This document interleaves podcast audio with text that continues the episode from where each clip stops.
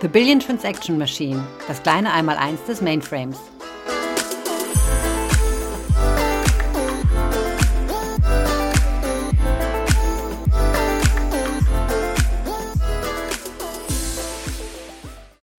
Hallo zusammen und herzlich willkommen zu einer neuen Folge unseres Podcasts The Billion Transaction Machine, das kleine Mainframe einmal eins. Und heute starten wir quasi in eine neue Rubrik oder eine neue Season, wie es so in Podcast-Sprache heißt, nämlich das Thema Betriebssysteme. Und äh, ich freue mich sehr, dass die Rita Pleus das zusammen mit mir heute macht. Die Rita ist Produktmanager bei uns im Z-Stack Dachteam für Mainframe Hardware und Betriebssysteme. Hallo Rita. Ja, moin Katja, hallo. Magst du dich kurz vorstellen? Ja, doch gerne. Ähm, eigentlich muss ich damit anfangen, äh, ja, wie ich diesen Job übernommen habe. Da als man mich gefragt hat, habe ich mich auch gefragt, was macht man da eigentlich? Und ich bin dann auf meinen Vorgänger zugegangen und habe ihn gefragt, was ist denn so die tägliche Aufgabe? Und er sagte, seine erste Antwort war, wissen Sie eigentlich, Frau Pleus, also damals hat man sich noch gesiezt, äh, dass Sie sich auf den tollsten Job bei der IBM bewerben.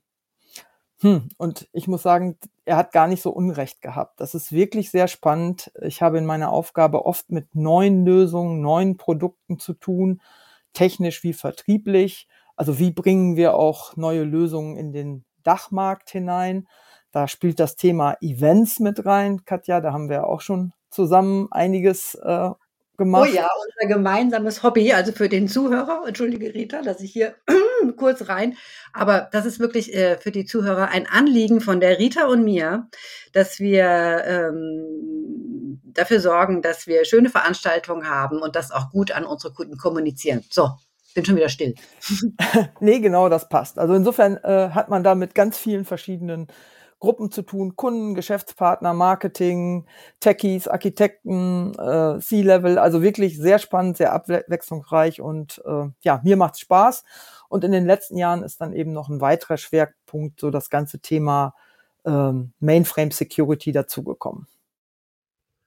Ja, sehr schön. Ich kann das sehr nachvollziehen ähm, und äh, muss sagen, ja, ich habe auch einen ganz wunderbaren Job. Ich bin auch sehr glücklich damit. so, aber jetzt zurück zum Thema Betriebssysteme. Warum, Rita, ist es denn wichtig, dass wir über Betriebssysteme sprechen? Ja, aus meiner Sicht hat das verschiedene Gründe. Zuerst würde man sich ja vielleicht mal fragen, was macht eigentlich so ein Betriebssystem? Und mhm. wenn man da mal drüber nachdenkt, dann ist das Betriebssystem ja eigentlich dafür da, oder es ist erstmal, das Betriebssystem als solches ist eine Zusammenstellung von ganz, ganz vielen einzelnen Programmen. Und die sind dafür da, die Systemressourcen eines ja, Rechners, Servers, Computers, wie wir es auch immer nennen wollen, zu verwalten. Also den Arbeitsspeicher, die Festplatten, die Einausgabegeräte. Und ähm, das muss jemand tun. Und insofern kann man sagen, ganz einfach, ein Betriebssystem macht eigentlich die Benutzung von so einer Hardware erstmal überhaupt möglich. Mhm. Und dennoch ist es so, dass wir Betriebssysteme, ich vergleiche das jetzt auch in meiner Rolle, äh, also im Vergleich zu Hardware, oft so ein bisschen ja, unterschätzen, vernachlässigen. Das ist zumindest so mein Eindruck. Kannst du das so ein bisschen sagen? Wie, wie meinst du das? Kannst du das so ein bisschen ausführen vielleicht noch? Ja, zum einen merke ich es wirklich bei unseren Veranstaltungen. Also wenn wir Hardware mhm. da haben, also zum Anfassen, dann äh, sind immer ganz viele Kunden davon begeistert, schauen sich das an. Hm, so ein Betriebssystem ist eher unscheinbar. Mhm. Ein, zweiter Aspekt, wo ich es jetzt äh, so gemerkt habe, ist, guck mal, als wir unsere Podcast-Serie hier strukturiert haben, mhm. unsere ersten Folgen haben wir auch Hardware genannt dabei waren da auch schon ganz viele Eigenschaften äh, dabei, die nur in Kombination mit dem Betriebssystem möglich sind. Das stimmt. Und, mhm. und, und das ist auch so etwas, was ich so, ja, eigentlich möchte, dass unsere Zuhörer das aus diesem Podcast mitnehmen. Häufig sind eben diese Mainframe-Eigenschaften nicht nur Hardware-Eigenschaften, sondern die Kombination daraus, also Hardware und Betriebssystem. Und ein gutes Beispiel dafür ist eben auch die Virtualisierung.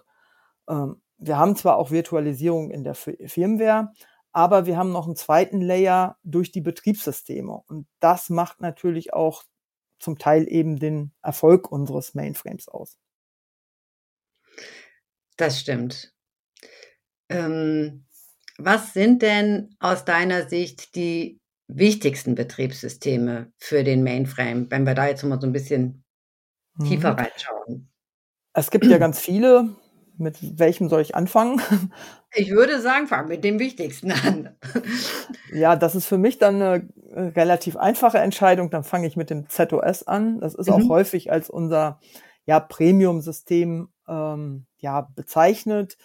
Und äh, man muss auch echt sagen, bei keinem der Betriebssysteme, die wir also überhaupt möglich haben, passt meine Aussage von eben so gut wie beim ZOS. Also auch wenn wir entwickeln, also neue Hardware entwickeln, geht das eigentlich immer sofort einher mit der Be Entwicklung auch von ZOS, so mhm. dass ZOS das Ganze eben auch unterstützt. Und bei vielen der ja so angepriesenen Mainframe-Eigenschaften ist ZOS auch wirklich eine Voraussetzung. Also Beispiele dafür sind unsere hohe Verfügbarkeit. Wir hatten ja auch schon so eine spannende Serie mit diesen vielen Neunen hinter den, äh, ja, hinter dem Komma. Also ja. unsere wahnsinnig hohe Verfügbarkeit. Ähm, da ist das auch so nebenbei gefallen, aber da ist eine Voraussetzung auch der Parallelsysplex. Das ist etwas, was ZOS liefert, also was nur mit ZOS entsprechend so dann auch möglich ist. Oder auch das Thema Sicherheit. Das mhm. Geht oft so einher, aber wenn man dann genauer hinterfragt, merkt man, dass doch häufig Eigenschaften vom ZOS gemeint sind. Also Designprinzipien, die auch im ZOS äh, vorhanden sind. Das Thema okay. Systemauslastung. Auch da, wir, wir reden immer davon, ja, das ist ja bis 100 Prozent Auslastung möglich hm, da spielt so ein ZOS Workload Manager eine ganz entscheidende Rolle. Also mhm. das sollten einfach mal so ein paar Beispiele sein. Und davon gibt es noch viele, viele mehr, wo man sagen kann, wir reden so ein bisschen über Mainframe, haben im Hinterkopf Hardware, aber eigentlich ist eben auch das ZOS, äh, hat seine, sagen wir mal, Finger damit drin, dass wir wirklich das auch so zur Verfügung stellen können. Hm. Ich verstehe. Ähm, welche anderen Betriebssysteme gibt es denn noch so, die auch wichtig sind? Ja, also als was ich auch ganz wichtig finde, ist eben diese Möglichkeit, dass wir jetzt auch Linux auf dem Mainframe mhm. haben. Zum einen ist das, glaube ich, manchmal noch gar nicht so jedem wirklich bewusst bekannt. Dabei ist das schon über 20 Jahre so und da hatte ja auch unser Entwicklungslabor in Böblingen wirklich eine ganz starke Beteiligung. Das stimmt. Äh, eine meiner Lieblingsgeschichten. Es ist nämlich Made in Germany, unser äh, Linux auf äh, ähm, Z-Systems. Ähm, damals entstanden, weil Mitarbeiter sich gesagt haben, eigentlich wäre es doch cool, wenn eben das Linux auch die Vorteile des Mainframes ausnutzen kann, was eben Verfügbarkeit etc. angeht. Und ähm, die haben das erstmal in geheimer Mission gestartet, weil tatsächlich äh, so Produktmanagement in den USA für den Mainframe erstmal gar nicht so davon begeistert war, von dieser Idee, da jetzt so ein offenes Betriebssystem auf den Mainframe zu bringen. Aber nachdem das dann so super gut gelaufen ist, wurde es dann halt auch ganz offiziell äh, äh, verfügbar gemacht sozusagen. Also erst in geheimer Mission und dann sehr erfolgreich Made in Germany, Linux auf Z. Läuft richtig gut ja.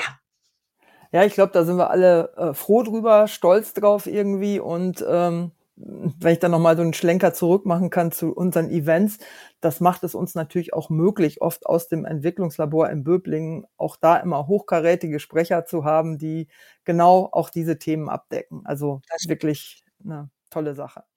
Ja, und Linux, äh, wenn man das jetzt auf dem Mainframe ähm, quasi betreiben will, dann könnte man das zwar in jeder einzelnen LPA ein Linux, aber das wäre dann vielleicht doch nicht so effektiv. Von daher kommt auch wieder das ähm, Thema Virtualisierung, Konsolidierung ins Spiel und dadurch, dass wir auch wahnsinnig skalieren können, also in Verbindung dann mit dem Betriebssystem ZVM, also Z Virtual Machines, haben wir also die Möglichkeit, nicht nur diese ja ein Linux in einer LPA, sondern tausende von Linux-Systemen eben auch unter dem ZVM als Hypervisor ausführen zu können. Also da insofern ist auch das ZVM natürlich ein wichtiges mhm. Betriebssystem. Das stimmt. Gibt es noch weitere Betriebssysteme auf dem Mainframe, die erwähnenswert sind? Ja, es ist noch nicht alles. Also wir haben noch mehrere Betriebssysteme. Wir haben das ZVSE. Also VSE steht da auch wieder für Virtual System Extended. Extended. Also ähm, wird auch manchmal so als kleiner Bruder vom ZOS bezeichnet, hat also auch viele gute Eigenschaften, aber vielleicht nicht die Skalierung und den Umfang, da, den das ZOS hat. Wir haben noch ein ZTPF, ähm, Transaction Processing Facility. Das ist ein spezielles Betriebssystem, also für, ja, für transaktionale Workloads von Fluggesellschaften. In, für den Bereich ist es so entwickelt worden. Und es gibt eben auch noch weitere. Also wir haben in Summe, glaube ich, genügend Themen, die wir in dieser Rubrik auch weiter vertiefen können. Super. So, und damit sind wir, glaube ich, auch schon so ziemlich am Ende von dieser Episode angekommen. Und die äh, Struktur oder der Rahmen für die Rubrik Betriebssysteme ist erstmal gesetzt. Liebe Rita, ganz herzlichen Dank. Gerne, Katja, hat Spaß gemacht und ich komme gern wieder. Ja, und das, das schon gleich. Äh, in der nächsten Folge geht es nämlich um ZOS. Das mache ich, äh, machen Rita und ich auch zusammen. Und zwar jetzt direkt im Anschluss. Bis dann. Danke. Bis, ciao.